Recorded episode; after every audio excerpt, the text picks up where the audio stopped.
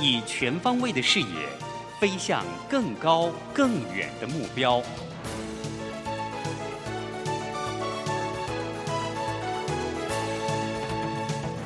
展翅上腾。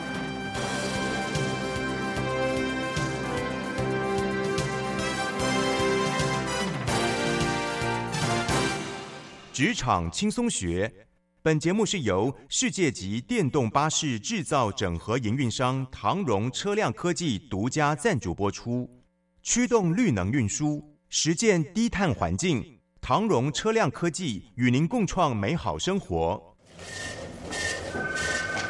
这工作不是我的专业，我之前没有做过啊。奇怪了耶，事情都已经那么多，都做不完了。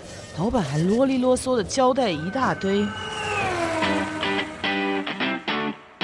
职场轻松学，透过职场达人的真实故事以及深入职场的剖析，在轻松对话当中解答您的工作疑虑，排除您的工作障碍。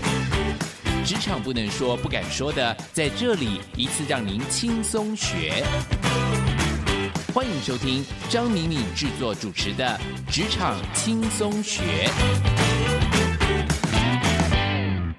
桃园 FM 一零四点三 GoGo Radio，台北 FM 九零点九佳音广播电台，这里是佳音老联播网。亲爱的听众朋友，您好，欢迎来到我们职场轻松学，我是张敏敏。哎，职场轻松学呢，在每个礼拜三早上八点跟听众朋友见面。那我们呢，希望透过这个节目，能够邀请各行各业的达人，当然也希望能够跟各位聊聊目前在职场上，还有在您的产业或工作上面，现在大家比较关注的主题。那我想呢，希望这些对谈，尤其轻松。对谈可以让各位在我们的对话当中呢，可以了解每个人他成功的关键要素。当然，也希望能够为各位的职场生活，哎，有点小小的想法跟反思。今天这个反思要谈什么呢？我不知道各位有没有发觉哦，现在因为国门开放了哈，现在大家对于生活的期待不太一样。可回想了我们过去将近这三年的，应该算是一个疫情时代吧。我不知道各位有没有发觉，这个因为在家工作，因为供应链的重整，然后因为呢时世界时局的变化，世界其实跟我们三年前所想的其实已经完全不同了。而这样时局的多变，对一个人的考验是最多的。那各位知道那是谁吗？哎，如果您是担任主管或管理者，应该非常有感觉哈。尤其现在到了年底啊，我不知道各位有没有面临到这样的困境，就是找不到人。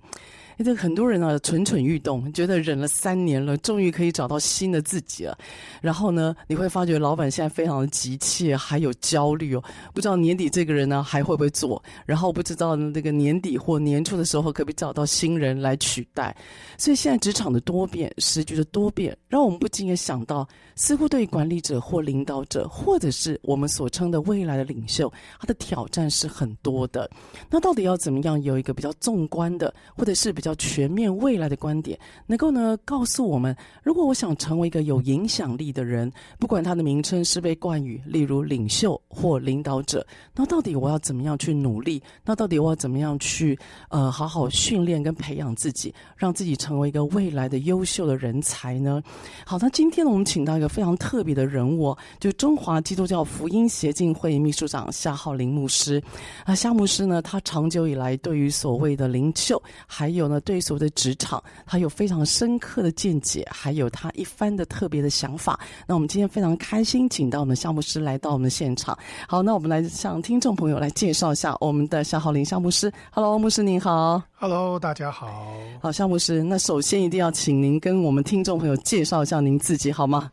好，我是夏浩林牧师啊、呃，夏天的夏，然后呢，浩呢是一个上面一个日，下面一个天。呃，这个字呢，从我小学开始就有老师认错了，就是、有人 有人直接叫我夏敏玲，他们以为我应该写的是一个日下面一个文，呃，可是实际上是一个日一个天呢、啊。那我是夏天出生的，这个字呢代表夏天哦、呃，日头在天上嘛，哈，很热啊。对。那我的林呢更特别啊，几乎没有一个老师念对过，就是一个雨三个口，就是灵粮堂的灵，灵魂的灵，啊、呃，下面没有巫婆的巫，一个雨三个口。那我爸取这个名字呢，就是说这个我们一家有三口，然后呢，我的出生呢，就上帝请福如雨给我们一家三口，所以这就取这个名字夏浩林。啊，这个名字困扰了我一辈子，因为几乎没有人认得啊。然后呢，我还曾经被。被老师骂过，说你怎么连自己的名字都偷 偷简写，少写几画，对对对，冤枉啊！不过感谢主啊，这个很多人就记得这个名字了，非常好辨认。所以夏牧师，你知道吗？我们在打您的访纲的时候，光浩跟零哦，我们就还查了一下翻译，你知道吗？你确定我们没有念错？翻翻译，你说查音吗？对，我不是，我们查中文。哎呀，真是辛苦各位了。所以夏牧师，那您可不可以就是首先介绍一下您自己哦？因为我看到您的背景哦，您背景蛮特别，你在中正大学得就是拿到了哲学研究所的硕士，是。然后呢，好像在呃工作上面，其实你自己也有有一个一番磨练。后来到了美国，然后到了美国的加州福勒神学院就读，这段历程是怎么样？可不可以跟我们分享一下？呃，我我一直很喜欢哲学。嗯嗯，我大学最想读的就是哲学，可是一开始我考上的其实是东吴大学的夜间部的中文系。哦，中文系，我读的非常非常痛苦啊。那也公开承认了，就是我那个时候蛮常作弊的，因为读读中文太痛苦了，我很不喜欢读，我最不喜欢读的就是中文了，偏偏考到中文系啊。哦，是哦。然后一开始第一年就要背四书五经呢，很痛苦。那我很快就转系了。那转到哲学系是我最想读的，那我也读得非常非常开心。那后来就考到哲学的研究所，嗯，那嗯，我我我研究所毕业以后呢，我去当兵嘛。那当兵我在军乐队，那因为我本来也会一些音乐啊，但是呢，当兵的最后一个月呢，我放了一整个月的荣誉假，因为我表现太好了，放了一整个月的荣誉假。结果呢，在那个月呢，我就得到了一个工作的机会，在中央研究院。哦，嗯，那在中央研究院的什么所呢？资讯科学研究所。哎，我这辈子没读过资讯呢。可是呢，为什么在那呢？因为他们正在研究早期的人工智慧。哦，AI。那人工智慧呢，嗯嗯，他们就发现蛮需要哲学人才的。如果你去注意啊，其实现在哲学系还蛮夯的。主要都是因为人工智慧的缘故，哦，所以我就被延揽进中央研究院的资讯科学研究所里面，嗯嗯哼，然后去做一些人工智慧研究的一些助理啊等等的工作。后来呢，我有机会到中原大学教了一门课，这门课呢，呃，跟信仰也有一点点结合啊。嗯，有一天呢，我在中研院呢，我就突然觉得说，我不想做了。我老板问问我为什么不做了呢？我说啊，因为我在资讯科学研究所啊，我做到顶我会变成谁？我就发现我做到顶啊，你知道这个哲学魂又跑出来了。我就发现我做到顶了，最多做到 Bill Gates。那我当然很想要像他一样有钱了，可是啊，我不想要做他做的事情。嗯，所以我就跟我老板说，我觉得我不想做，我要辞职。嗯。那我老板就问：“那你到底想做什么？”我说：“我也不知道啊。”那我就离开，我就离开中研院了。是。那但是我还在继续教书啊。在这个过程里面，其实我就突然觉得说，其实我我是有一个梦想的。这个梦想呢，是我其实对台湾的教会是有很大的负担的。哦，为什么？嗯，为什么？原因是这样子的，我在我在中原教书呢，教的是批判思考。Critical thinking，嗯嗯，那其实就是一种应用逻辑，跟我学哲学的本业是蛮像的，蛮像的。但是呢，因为我我把哲学学的大概太久了啊，我已经很会抽象思考，我已经很不会具象的举例了。那可是教书你一定要举很多很多的例子，是啊，学生听不懂，你要贴近他们的大脑啊。对，那我举不出例子来了，变得我教书很痛苦。嗯，那后来我发现呢，我常常举例啊，都是在听主日讲道的时候听到很多例子。嗯嗯，那那些例子呢，很多都是讲台上我听到很多逻辑错误，那我就把它写下来。后来我就发现一件事情，其实我很爱台湾的教会，可是当我发现，哎，怎么会有这么多很明显的逻辑错误的时候，其实我心里面就在想说。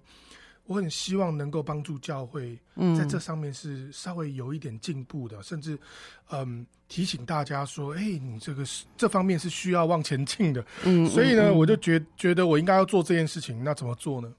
所以我后来就申请了神学院，我就去读神学院了。哦，所以是这样子的因缘际会啊，跑去读神学院。所以我去读神学院，并不是想要牧会，也不是想要做牧师，我只是想要能够跟神学人有一些对话，是能够呃让他们注意到，其实我我们当然可以很多的凭感动，呃，圣灵的带领，这个我觉得都没有问题。嗯，嗯，可是我更希望带领呃或者陪伴呃很多的这个所谓的神学人呢、啊，去思考，其实。我们的表述也需要具有这个逻辑性啊，嗯、那这可能是我比较大的一个负担吧，很奇怪的一个负担。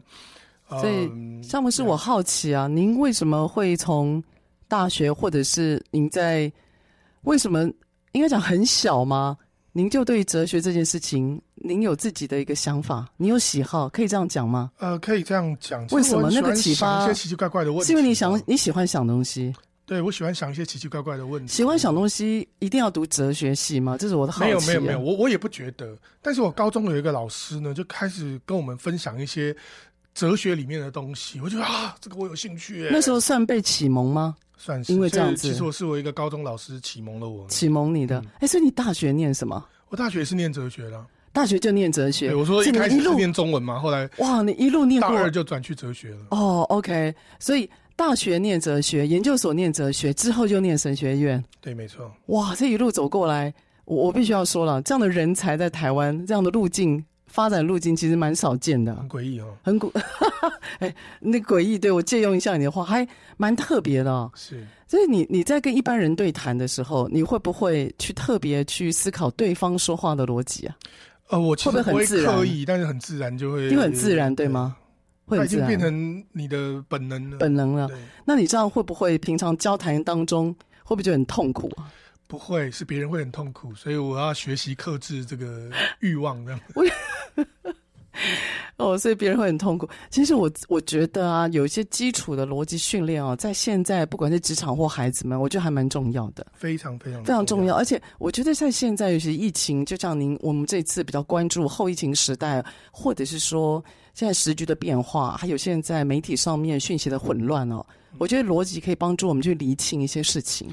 是，好，所以下一个段落回来，我想说，请呃夏牧师跟我们谈一谈有关于所谓的逻辑这件事情，尤其对于现在的职场上的我们哈，这个意义到底在哪里？它怎么样可以帮助我们哈？好的。然后呢，我要特别跟大家讲，逻辑其实没有那么恐怖。因为很多人对于逻辑，他会讲说：“哇，我要上，我要用脑筋了。”其实逻辑是一件我们思考的方式，只是说怎么样能够让一个思考的方式让我们更清楚，哎，这个世界到底在干嘛？其实逻辑不是要你用脑筋，逻辑是提醒你不要不用脑筋。呃，不要不用脑筋，哎，这也是蛮好的面向。好，我们下一个段落再回来。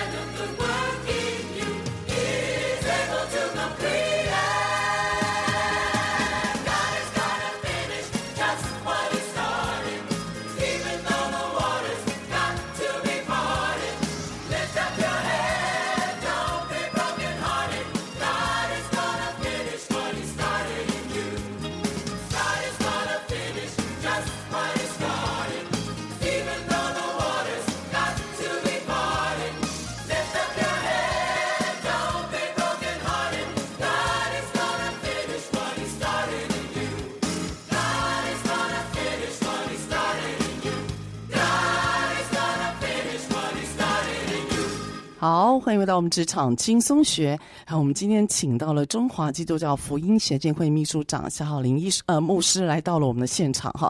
夏牧师，您一月份正式接任秘书长这个职位，对吗？对，没错。那您对于这个职位，你自己有什么样的计划或期许吗？哇，差了一担。对啊，对啊，这很大的题目啊！突然一开始问你，是因为嗯，中华基督教福音协进会其实从一九九零年开始就长期在关心台湾的教会的发展，嗯，那也跟很多教会建立了很深入的关系，那这是很好的资产，可是它也是很大的压力，因为嗯，第一个它的运作其实没有那么容易，它的经费啊等等的，那第二个就是到底我们希望。带领教会或者帮助教会看到什么不同的面向？嗯哼，那其实很多人都对教会非常的关注，也提出非常多不同的解决方案或者是建议。对，那我想我们并不是最特别或者最厉害的那一个，但是我想我们是很愿意真的去思考教会的需要和帮助。嗯嗯，所以其实我们做的很多事情，是一听就知道不会太有什么回报的。比如说，我们在做教会，我们最近正在做的事情就是教会的普查。普查，对，台湾到底有多少教会？教会现在到底多少人？哎、欸，是、嗯，有点像做户口普查一样。嗯哼哼，这种东西就吃力不讨好啊。对的，很基本功了。可是你不做这种东西也不行。嗯，所以其实我们在做很多很基本的事情。呃，曾经我记得这个 Melinda Gates 呢，就是 Bill Gates 的。这个前妻呢？老婆，嗯，哎，他们离婚了嘛？对，嗯，我记得他曾经讲过一个概念呢，因为他们开始做这个 foundation 的时候，他们开始做 NPO 的时候呢，嗯，他他就发现一件事情，他之前在 Microsoft 呢，他所有东西都有报表，嗯，所有东西都有数据，嗯嗯，可是呢，他到了 NPO，他开始非常的害怕，因为没有任何东西是有数据的，他们要他们要帮助妇女，呃，能够做做节育，好了。可是他完全没有数据，他根本不知道这个世界到底长什么样子。嗯，那我就发现一件事情，其实所有的 NPO 都面临类似的状态。嗯嗯，包括台湾的，就是我们、嗯、当我们在做非营非盈利的工作，我们在、嗯、我们在帮助，好像很很很热情的要去帮助一些事情的改变的时候，其实我发现是没有数据的。呃，没有数据其实会带来一个危机，就是。你确定你做的事情真的有帮助吗？是的，或者你确定你要帮助的事情真的是需要被帮助的吗？对，要有点底气哦。对，嗯、所以呢，台湾的教会其实是几乎没有什么什么数据的。嗯，所以其实我们长期在帮教会做数据，那这个东西就是吃力不讨好，真的是吃力不讨好。是我们甚至打电话去教会，教会还会觉得我们是不是诈骗集团？所以。很呃很很辛苦啊！其实中华基督教福音协进会做了蛮多这一类的事情的。嗯嗯。那所以这真的是一个不容易的事情，但是却又是任重道远。呃，对整个教会长期的发展，其实很重要的事情。那夏牧师，当你今天手上有了数据之后，假设普查，那您普查的内容是什么？以及对您下一步有什么样的铺陈吗？OK，我们每两年会做一次普查。普查其实。不太能够做什么伟大的事情，就是让大家知道现状。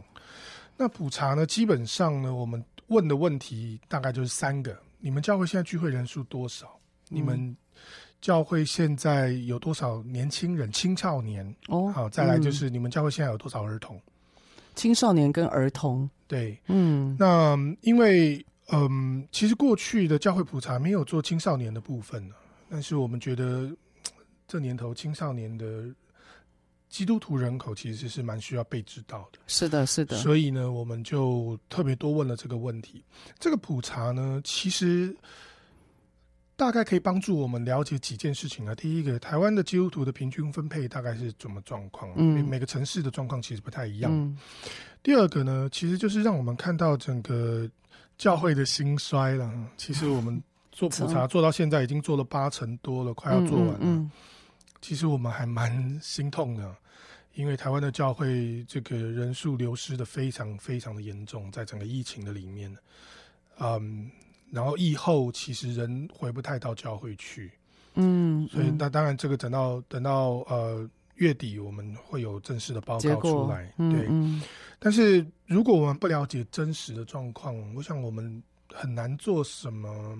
很真实的、很清楚的举动，对，没有失力点。对，我们只我们只能凭感觉，对就是说，其实我我也我也不否定感觉，感觉其实很重要。嗯，但是但是如果只是纯凭感觉的话，我觉得我们并没有善尽一个上帝的好管家的责任。嗯，毕竟上帝给了我们感觉，嗯、也给了我们理性、悟性，这是都是蛮重要的。对的，所以我常常说，数据调查像是一个理性的先知。是，嗯，那么我们当然不只做这种教会普查，我们也做一些其他的数据，比如说我们调查牧师平均睡觉的时间。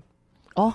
牧师平均睡眠时间啊，对，平均比台湾人少了半个小时到一个小时，而且台湾人的平均值已经低于卫福部的期许值，对的，一个小时左右喽。对，哦，可是牧师更低啊，所以我们就从这个报告来提醒说，嘿，我们我们的牧师是不是需要更多休息啊？不然要挂掉了。哦，牧师听听起来蛮烦恼的。对，嗯，很很有趣啊、哦。嗯，我基督徒都会希望牧师早起。因为要早祷嘛，对啊，觉得有早祷比较敬虔。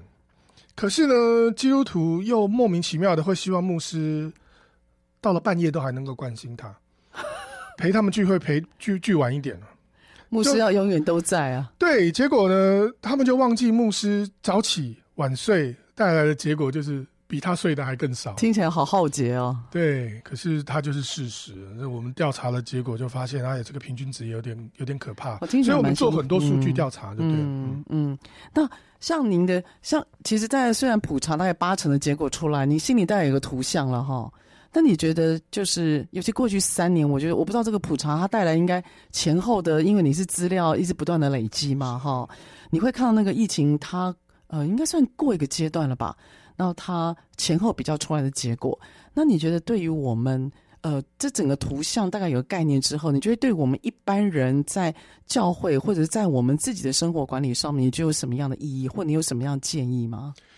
我觉得这个问题是这样子的，就是你可以一辈子不做身体检查，嗯，可是做了身体检查之后，不一定结果是你喜欢的，对。可是呢，你永远不做身体检查，你就不知道要怎么处置你自己。嗯，呃，我想对于教会而言，数据的重要性在于让我们警醒，嗯，并不是让我们呃忽略它，而是让我们去警醒它。也不是说因此我们就要从此彻底的改变彻头彻尾的不同。嗯，嗯，我觉得这也太夸张了。嗯，可是就好像。你的身体报告出来，你需要警醒，你需要吃东西更小心，你需要多运动，比如说，嗯，所以其实一样的概念。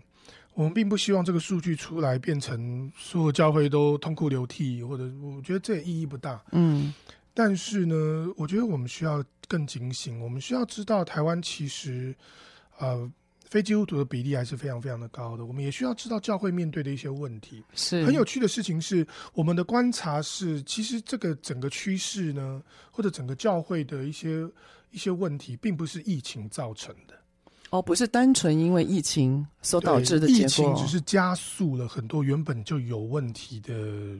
这个问题呢，嗯嗯、突然在很短的时间之内爆出来了，嗯，嗯，就好像你脸上长痘痘，不是你昨天吃坏东西累积的啦，它是累积下来的，嗯，只是突然这个事件让它加速了，对。而我们发现，在全世界有非常非常多的观察者，包括教会的观察者，都是同样的看见，他们觉得很多的问题其实并不是疫情造成的，而是疫情加速了。是对，所以这个是非常有趣的一件事情，我们也发现了这件事情。所以整个来讲，我们的牧师他睡眠时间变少，然后我们的人口就是基督教，就是去教会的人数开始在大幅的降低。嗯，然后青少年跟儿童的人数也在降低吗？比例也在降低吗？呃，目前我们看到的是这个样子，是这个样子。对，哦，OK。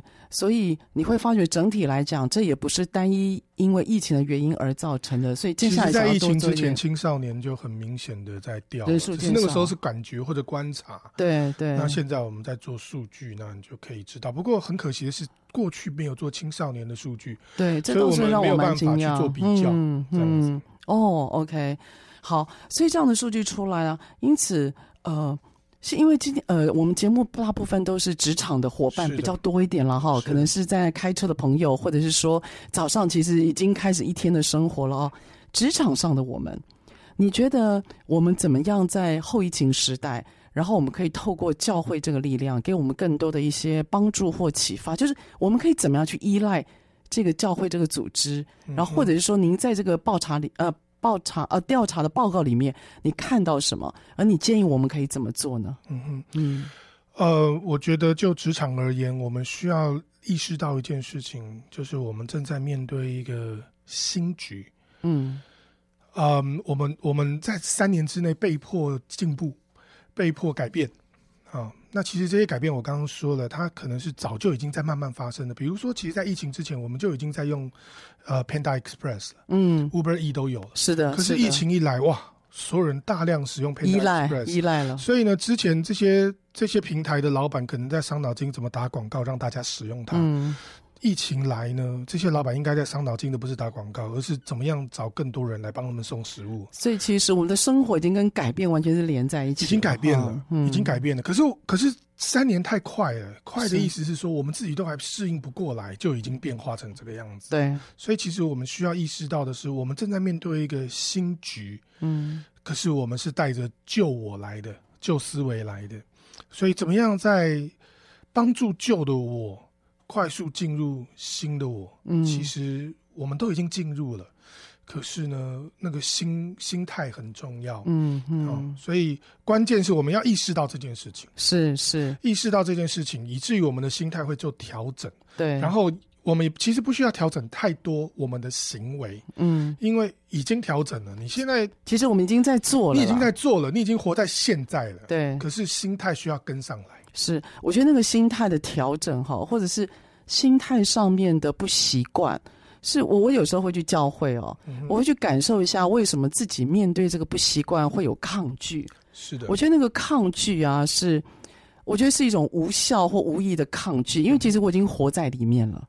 对，我已经活在里面了。那我简单而言，它进入到我的生活。比如说，我吃饭，我很自然会想要找 foodpanda，或找或者找呃 Uber Eats 等等的。然后我发觉生活在改变，还有大量使用媒体的那，比如说 Zoom 啊，或者是。那个啊，team teamwork 等等的哈，我会已经用线上去执行我的工作，他已经生活在里面。可是我心里会的小小的声音，就是我一定得这样做吗？这要到什么时候？是我用一个比较现代人的，不是教会的语汇，而是一般人的语汇啊。嗯、教会的意义在哪里？我我我们在我们的生活里面，好像我们在一个一个 dimension，一个、嗯、一个维度里面，嗯嗯啊。然后呢，我们我们就生活嘛。可是卡住了以后，我还是在这个维度，我出不去啊。对啊，教会其实是让我们从另外一个更高的维度来看我们自己，嗯啊，也从这样子来重新认识整个整个我们面对的局势。对，所以呢，你呃呃，当然很多人就说，哎，其实你们就是一个不同的维度。是啊，可是你需要不同的维度啊。是，这的确是。对，嗯，所以这个很很不教会的说法，很社会的说法，可是。你就是需要这个不同的维度，看起来不得不哈，而且这也是给我们自己学习的新机会。然后就不管说我们几岁，或我们年资到底多深，或我们人在哪，我就是去学习面对怎么样去真正进入到一个新的自己，去认定它，而且去呃，真让自己有个未来的一个发展呢。我觉得这个思维是蛮重要。好，下一段落回来，我想要跟那个夏牧师谈一谈，就是啊，夏牧师对于所谓的职场，或者是我们新的。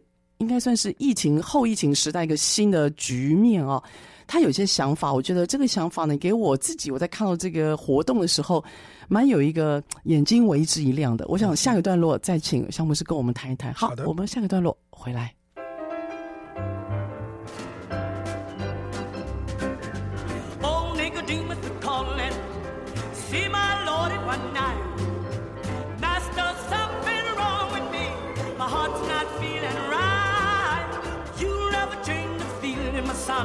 master did explain.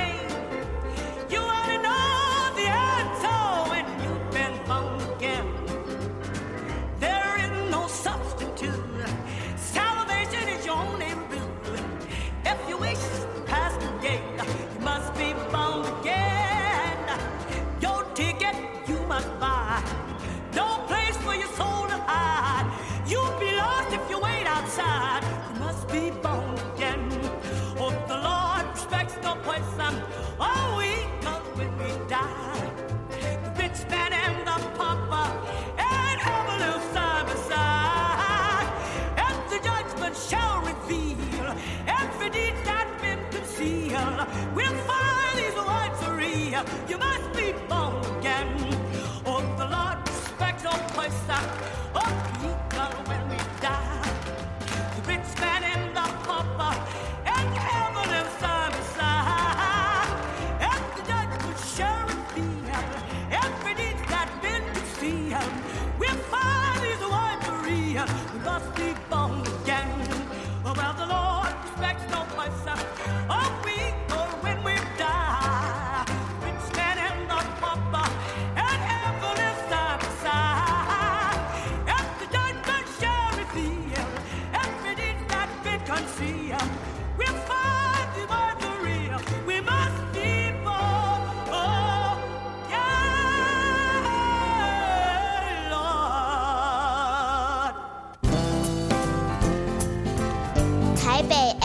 九零点九佳音广播电台，桃园 FM 一零四点三 Go Go Radio，宜兰 FM 九零点三 Love Radio，这里是佳音 Love 联播网，精彩节目，欢迎继续收听。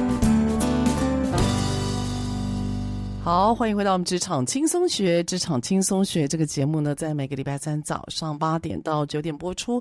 那车上的朋友，您可以定频您的收音机。那桃园是 FM 一零四点三 Go Go Radio，台北是 FM 九零点九佳音广播电台。而事实上，职场轻松学这个节目，我们也有 on 在网络上。那您可以在您的呃搜寻的平台上面打关键字“职场轻松学”，或者是打张敏敏三个字，您都可以看到我们节目而随。选随听哦。好，我们今天呢，请到的呢是我们的夏牧师。夏牧师他特别以一个宏观的观点哦，针对台湾的教会，还有现在后疫情时代的一些局面，他给了一个蛮呃一些新的观点，甚至有些一些新的活动，想要能够让大家呢在后疫情时代找到更多自己的特质，还有自我。好，那夏牧师，您有提到就是啊。最近呃，有关于疫情时代，你经过普查，然后你可能慢慢观察到一些现象了哈。想要多做一些事情，那多做一些事情呢？我知道说您有些活，您有个活动呢，是我们的那个呃，关于跟领袖特质有关的。所以可不可以先透露一点您的想法，以及您目前正在进行的计划，好吗？好，呃，其实可以这样说，顺便回应第一段我们聊到的一个话题。其实呢，现在是一个资讯爆炸的时代，嗯，资讯太多，而资讯太多的问题就是你会懒得取得资讯，不是没有资讯让你取得，他自己送进来啊，嗯，你没有办法去分辨，嗯、那没有办法分辨，你会放弃分辨，那所以你需要逻辑思考，你需要批判力啊，这是现在很重要的。可是呢，即便你已经搞清楚事情是什么，比如说你做了调查，像我们做数据或者做了研究，你知道事情就是这个样子，你看见了，并不代表别人看得见。嗯，所以这个时候呢，leadership 或者领导力就很重要了，因为你需要帮助人看见，不然你永远是孤军奋战。嗯，那怎么样帮助人看见呢？需要领导力。嗯，那很多人对领导力有一个误解。觉得领导力呢，或者领袖呢，一定是站在前面的那个，嗯，或者一定是站在上面的那一个。可是我常常讲，每一个人都有领导力，每一个人都是领袖，每一个人其实都能够影响别人。我随便举一个例啊，这个我们都觉得一家公司的领导者大概是总经理啊，他是最上面，最上面那个，在上面就董事长了嘛，是对不对啊？总经理算是非常非常有领导力或者影响力的领袖。嗯，可是啊，可能每一天在影响那个总经理的是他的秘书。啊，那你说秘书到底对他有没有领导力？其实说不定很大。嗯啊，但是呢，我们很容易忽略的可能是每一天去替那个总经理打扫总经理办公室的扫地的工人。嗯啊，我们我们会觉得你就扫地的嘛，清洁嘛，只是个小螺丝钉啊。对，可是其实它非常非常的重要。嗯，他他一个月不扫，或者一个月没有把某个地方扫干净。这个总经理可能就没有办法办公了。是的，影响可大了。大，对，甚至呢，他他今天进到这个房间里面，总经理正坐在沙发上，呃，在读文件呢。他要他要扫地，他可能会跟总经理说：“经理，不好意思，可不可以把腿抬起来一下。请问总经理会说：“对不起，我是总经理，你不可以这样命令我。”应该不太可能。抬起来，你会看到每一个人对另外一个人都是有影响力的。对的。可是当你谈到有影响力的时候，你就要问了：怎么样能够发挥你的影响力？是的。或者怎么样妥善运用你的影响力？这是非常关键的问题。嗯。而这个呢，就牵涉到当我知道或者我学到、我了解、我知我会这个东西，可是我要怎么样帮助其他人？能够跟我在同一条船上，以至于我们一起来做这件事情，是一起很重要。其实像不是你知道，我现在发觉啊，台湾的职场或一般人啊，他会觉得自己好像没办法影响别人的这个自信啊，其实低的。是的，就他觉得他好像放弃这件事了。是我我最常在工作上啊听到就是啊啊讲也没有用啊，嗯、啊我讲过了、嗯，我觉得那种放弃或者是说。他也好听一点讲，就是独善其身吧。他放弃了，他决定不去做了。他他他他任由他旁边的世界或者环境可能往一个坏的方向走，他也不太愿意出手相救。就是我没有说大部分的人，我说这样子的趋势好像有点明显了。是的，对，我觉得好像台湾人他某方面是放弃了，他觉得自己好像没办法做的那种心情挺多的。你自己的观察呢？呃，其实。当我们认为没办法做的时候，我们需要先搞清楚没办法做什么。嗯啊，下一次呢，你在跟大家开会的时候，你可能是个小螺丝钉，你可能觉得你没什么，你也没办法影响大家，你只不过是去开会的。可是下一次你在开会的时候，你故意打一个呵欠，你看看你有没有影响力，一堆人就会开始跟你打呵欠了。其实会有传染力的哈。可是我会觉得打呵欠这件事情不是我认为可以做的，或者说不是我想要做的那。它是自然的，对。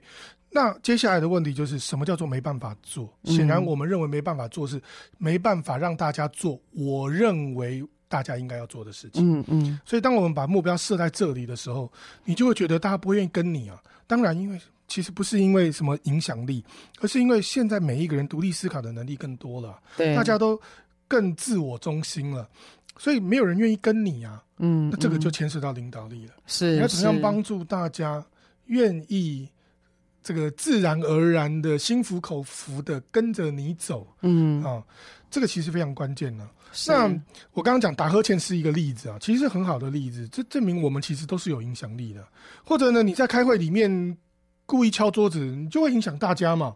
啊，当然这是负面的影响力。嗯，可是开完会以后，你可能跟大家说啊，肚子好饿哦。哎，大家就发现他们都很饿，对，然后就说，哎，那我们去楼下吃火锅，登高一呼、啊，大家就跟你一起去，哎，你就是领袖啦，是。啊，只是这个影响力似乎不是我们想要的，所以关键不是你没有影响力，关键是我们先对我想要影响的有一个定义。当你这样定义的时候，你就会发现你好像没什么影响力。原因是你定义的那个未必是大家要的。是是，所以你自己有个设定就对了。对，嗯。所以当我们自己把自己的影响力放在一个框框里面，认为这才是我要达成的影响力的时候，其实你就已经受限了嘛。那那如果像不是我进一步问，可是如果这个影响力不是我所设定的，那这样我们还称为影响力吗？还称为领袖的，算是一个行为或特质吗？可以这样定义自己也是有领袖特质吗？如果我的影响不是在于我所期待的行为结果，OK，其实呢，你会发现一件事情啊，这个每一件事情都是慢慢累积上来的。嗯啊，如果你有办法每一天都告诉大家今天中午我们要吃什么，只是吃饭哦，啊，带领大家去去到你想要去的餐厅。如果你有办、嗯、这个办法的话，对。那你就有机会带领大家说：“哎、欸，那我们下次业务这样做吧。”嗯，所以我听到一个关键词“累积”。是的，嗯，哦，但是我们常常不愿意做这个累积啊，所以我们连连打呵欠都不愿意、啊，就是这种很微小的影响力，即使一点点，一点点都不愿意。嗯，或者其实很简单，你就写一个 message 给对方，安慰他说：“你还好吗？”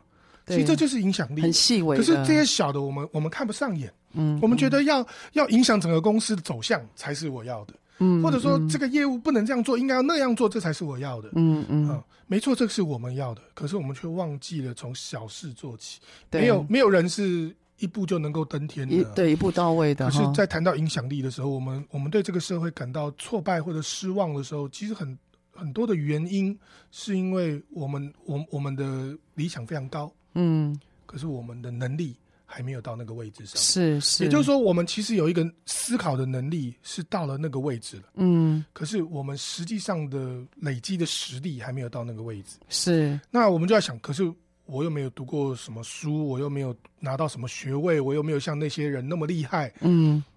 那如果你这样想，你就错了，因为实力不是学位累积的，嗯，对，这是真的。实力是影响力累积的。是，所以夏牧师，那你觉得，因为“领袖”这个词啊，其实在人类有文明以来就一直被讨论了，对不对？那你觉得现在二十一世纪的我们，就您的观点，您对于“领袖”这个词，你认为你会赋予什么样新的意义或特质？我认为领袖呢，就是影响大家往好的方向发展的那个人。嗯嗯啊，呃，但是好是什么？呃，你可以说圣经有它的定义啊，可是，在职场里面呢，呃，这个好呢，可能有职场自己的标准啊，比如说业绩更好啊，嗯，呃、卖的更好、啊，有些设定了哈、啊，都是一些设定。嗯，可是呢，我我就像我刚刚提醒的，就是说，我我我们我们很容易会被那些设定带着走。嗯，可是而忽略了一些很小的，我现在就可以影响别人的，我可以帮补别人的。是，所以我认为一个好的领袖，其他的特质非常非常简单，就是他是愿意拿自己的价值来增添别人的价值的人，他就会产生影响力。嗯、是是，所以拿自己的价值去增添别人的价值，没没没有人不喜欢自己的价值被增添。的确，那么当我愿意拿我自己来增添你的价值的时候呢？你就会被我影响，是是，嗯，所以我觉得这是现代的领导力非常重要的一个概念，嗯、就是拿我的价值、嗯，用我的价值来增加你的价值。哇，所以夏老师那个“价值”这两个字，我还蛮感动的。因此，那个价值，我认为非常需要理念，还有非常需要热情做支撑、嗯。那我知道您。最近有一个活动哦，您要特别提倡有关领袖跟影响力的这个算特点吧，哈，这尤其是后疫情时代一个新的思维观点。那您这边有个活呃，应该算是一个活动啊，GLS Global Leadership Summit。那我想下一个段落回来，请那个项目师跟我们谈一谈您要推广的这个活动或概念，好吗？好的。好，那我们听一段音乐，再回到我们节目。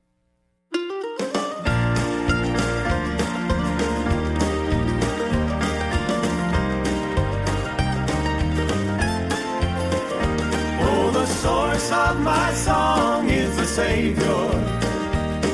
The reason for my singing is the man from Galilee. It does not depend upon my circumstances, for Jesus is the source of my song. Life is a song worth singing, though it can be a hard melody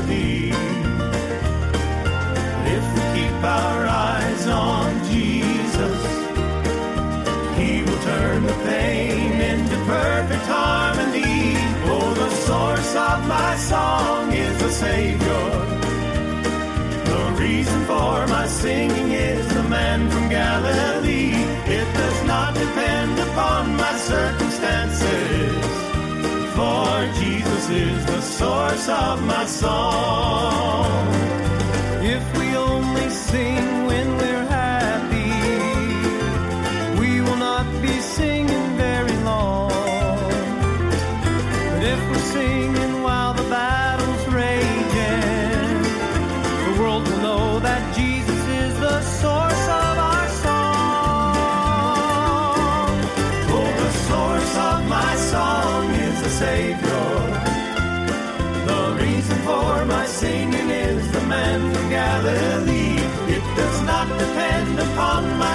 circumstances, for Jesus is the source of my song.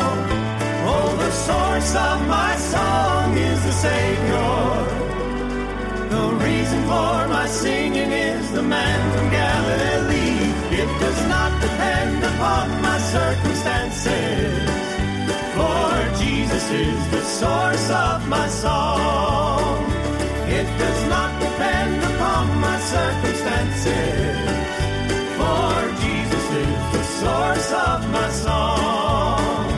Yes, Jesus is the source of my song.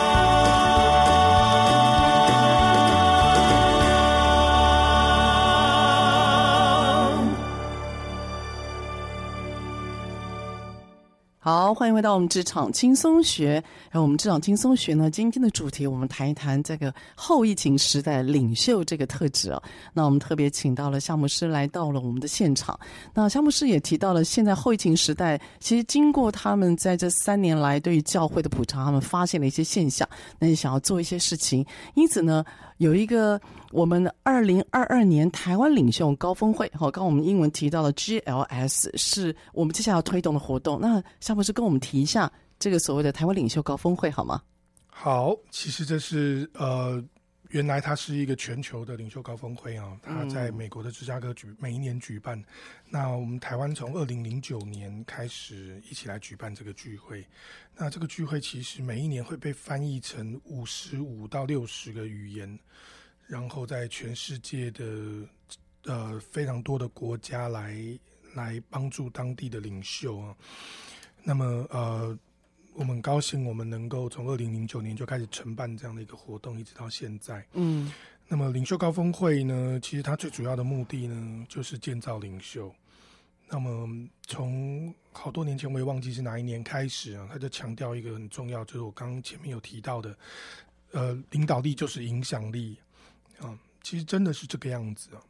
那么，所以呃，领袖高峰会的目的呢，就是训练每一个人，不只是我们以为的那种领袖，或者你自认为自己是领袖的人，嗯嗯，而是训练每一个人成为领袖。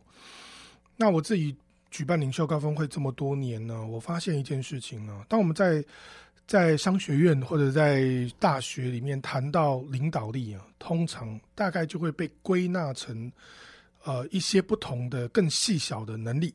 对对、啊，比如说你要你你你要能够聆听，对对，你你要能够论述啊，你要能够带领大家啊，你要能够影响大家。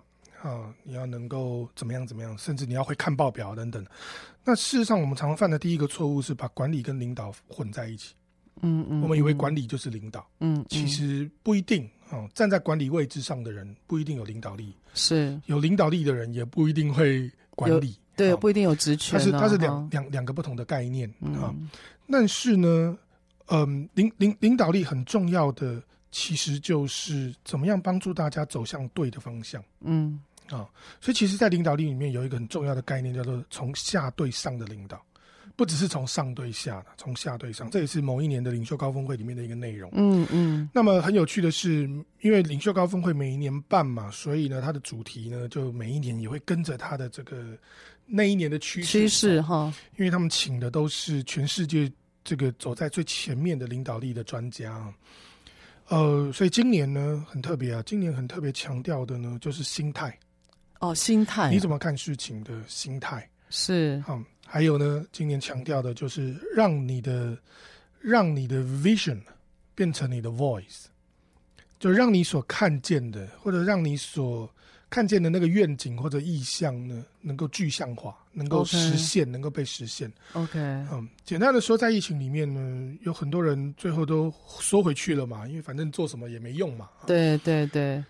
嗯，可是呢，缩回去并不代表我们没有愿景，或者我们没有看见一个更好的未来。是是。可是呢，同样的，这个有看见并不代表敢行动。对对。那其实领领导力是什么呢？领导力就是带领大家一起往前进嘛。那如果是这样的话，要采取行动。嗯。好，所以今年的领袖高峰会蛮强调这个部分的。所以，呃，领袖高峰会每一年的内容其实都非常非常的精彩。到现在呢，有非常多的企业，有非常多的团体，都还在使用过去的一些呃比较精选出来的一些讲员的内容，还在帮助他们自己。的确，建造他们的团队，建造他们的嗯、呃、主要的这个所谓的领导层呢。我记得我曾经去 HTC，呃，陪伴他们大概。将近半年的时间呢、啊，那个他们这个这个哦，因为王志机长他是基督徒啊，对对，然后呢，这个他们老板呢就选了十二个他们他们在台湾的最高阶的主管，然后我们就一起 一起磨了半年呢，然后就用领袖高峰会的内容，所以其实这个内容是非常非常好的，他谈领导力，他从各种不同的角度来谈领导力啊，那里面也有非常多大师级的人物啊。嗯，我还记得其中有一个有一个大师级的人物呢，曾经被《天下》杂志邀请，哇，大家趋之若鹜，然后几万块的报名费都丢进去。我想说，疫情中他还会来台湾哦，结果没想到原来是线上课程。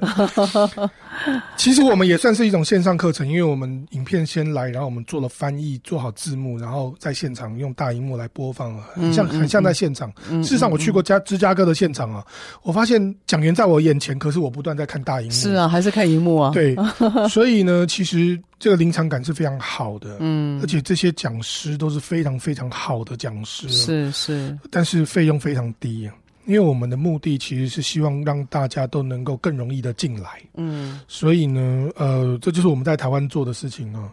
同样又讲回来了，你看我们老是做一些吃力不讨好的事情啊。如果我把费用每个人变成几万块啊，或许来的人变少了，可是我的总总营业额可能不会掉太多。所以你希望越来越有更多人来是最好的。但是我们的目的是帮助更多人能够、嗯。学习怎么样成为领袖，或者开始产生一个所谓的领袖思维。对，我觉得领袖思维还蛮重要的哈，而且还是从心态那个 mindset 开始。是的，所以其实在，在在领袖高峰会里面，我学到我自己学到最大的一个功课，就是领袖并不是 skill，领袖不是你会了这些技巧。你就会变成领袖。领袖其实是一种 mindset，、嗯、是一种心态，对，是一种我怎么看事情，嗯嗯，我怎么样跟人对话，对，我怎么样影响大家，对的那个角度。其实我我发现，我我我我有一次啊，我有一个很特别的机会啊，我被慈济医院呢邀请去。我没有听错，是慈济吗？慈济医院对，慈济慈济师兄师姐的地方啊，我被慈济医院邀请去。讲他们的有点像周会一样，他们每个礼拜四有一个讲堂，好特别哦。然后我被邀请去，那邀请我的人是基督徒，他们的一个基督徒医师啊，邀请我去，他就跟我说，在之之前的半个小时，他就跟我说，牧师机会难得，传福音啦，传福音。嗯、我就想说，台下一堆一堆医生护士，而且他们的护士服是灰色的，就是他们的那个外墙。哇，这个画面好冲击啊！我想说，我要怎么传福音呢？是那。后后后来后来我就跟他们讲圣经里面那个概念，可是我从头到尾没有讲圣经的经文，我就讲那个概念出去。就那堂课呢，是他们后来跟我说啊，是破了两个记录啊。第一个记录是很少有讲员不用 PowerPoint，不用投影片，大家还专心听到底了。哇，那很不容易啊。第二个呢是。很少有讲员来呢，是院长、副院长全都来听了。哇，从头到尾。原因是我讲的就是跟领导力有关的，嗯、然后他们的人事单位认为这个太重要了，所以呢，他们就把那堂课的学分拉得很高。那他们医生每一年都要累积很多学分作为他的考绩，所以大家就来。然后大家来都是带着一卷一卷纸来的，就是大概要来看看来看病历的啊。结果呢，哎、欸。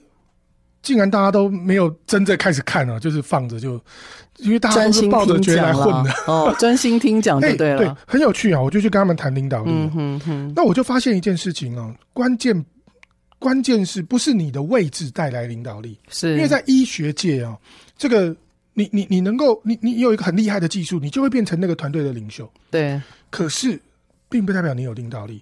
所以有可能你最后把那个团队搞得七荤八素，嗯，你自己都没有意识到，大家也不得不屈从在你的威严之下。可是你可能没有领导力，是。所以呢，这个其实是非常重要的，就是说有没有领导力，跟你是不是站在领导的位置上没有直接的关系。所以领导力不一定会跟你在公司里面或组织里面的那个位置是有相对关系的，是的，它不是全然保证的哈。没有，对啊，我觉得其实现在后疫情时代，我会发现啊，台湾很多由于老一辈的那个领导者啊，他可能必须要改变。像自己领导的方式啊，哦，太过权威的话，你会发觉，因为现在大家都像项目是你提到嘛，现在大家都很有自己的想法了，然后每个人资讯也都很充足，现在只是在于你自己要取哪一块资讯成为你自己的 mindset 而已，所以你要去全然用职位去改变一个人，我认为现在的机会是越来越低了。呃，现在大家越来越没有办法接受所谓的威权式的领导，嗯，威权式领导。呃，我我用一句很很陈腔滥调的老话来诠释领导力，可能很容易啊。就是很多领袖，我们觉得很多领袖他们的特质就是人人为他，嗯，就是我是领袖嘛，对，你你你们要努力工作，人人为我，我才会更好，对。啊，人人要为我啊，所以我们的观点就会人人都要为他，因为他是领袖，没办法，他是老大，我跟他 啊，所以我们为他好了。可是呢，领导力呢，是我为人人，呃，方向刚好相反，对，所以在领导力的概念里面呢。领袖的工作是去帮助他下面的人成功，是。因为唯有这样子，这个领袖才会成功。哇，真的很棒！所以今天呢，非常谢谢我们的夏牧师来到我们的现场。其实夏牧师刚刚提到的那个活动啊，呃，我们在佳音电台，我们其实是也共襄盛举的。所以欢迎大家上佳音乐联播网的脸书上面留言，然后告诉我们你觉得要成为一个领导者最重要的特质是什么呢？那只要人呃留言，并且呢加入一个好朋友，然后注明一起参加二零二二台湾领袖高峰会，哎，您就有机会也可以参加抽奖，那奖品就是呢，价两张价值两千八的高峰会入场券哦。好，所以希望大家呢听到这个节目之后，告诉我们，那你觉得在后疫情时代，你觉得领袖特质是什么？因为今天夏牧师呢给了我们很多他的想法，但您的想法呢，跟我们一起共襄盛举来讨论这个非常有趣，甚至会改变你一生的话题。好，我们今天呢非常谢谢我们夏牧师来到我们现场，那我们下个礼拜三早上八点钟，我们空中再会喽，拜拜，拜拜。职场轻松学，本节目是由世界级电动巴士制造整合营运商唐荣车辆科技独家赞助播出。创新发展，主动参与，激励向上。唐荣车辆科技与您迎向美好未来。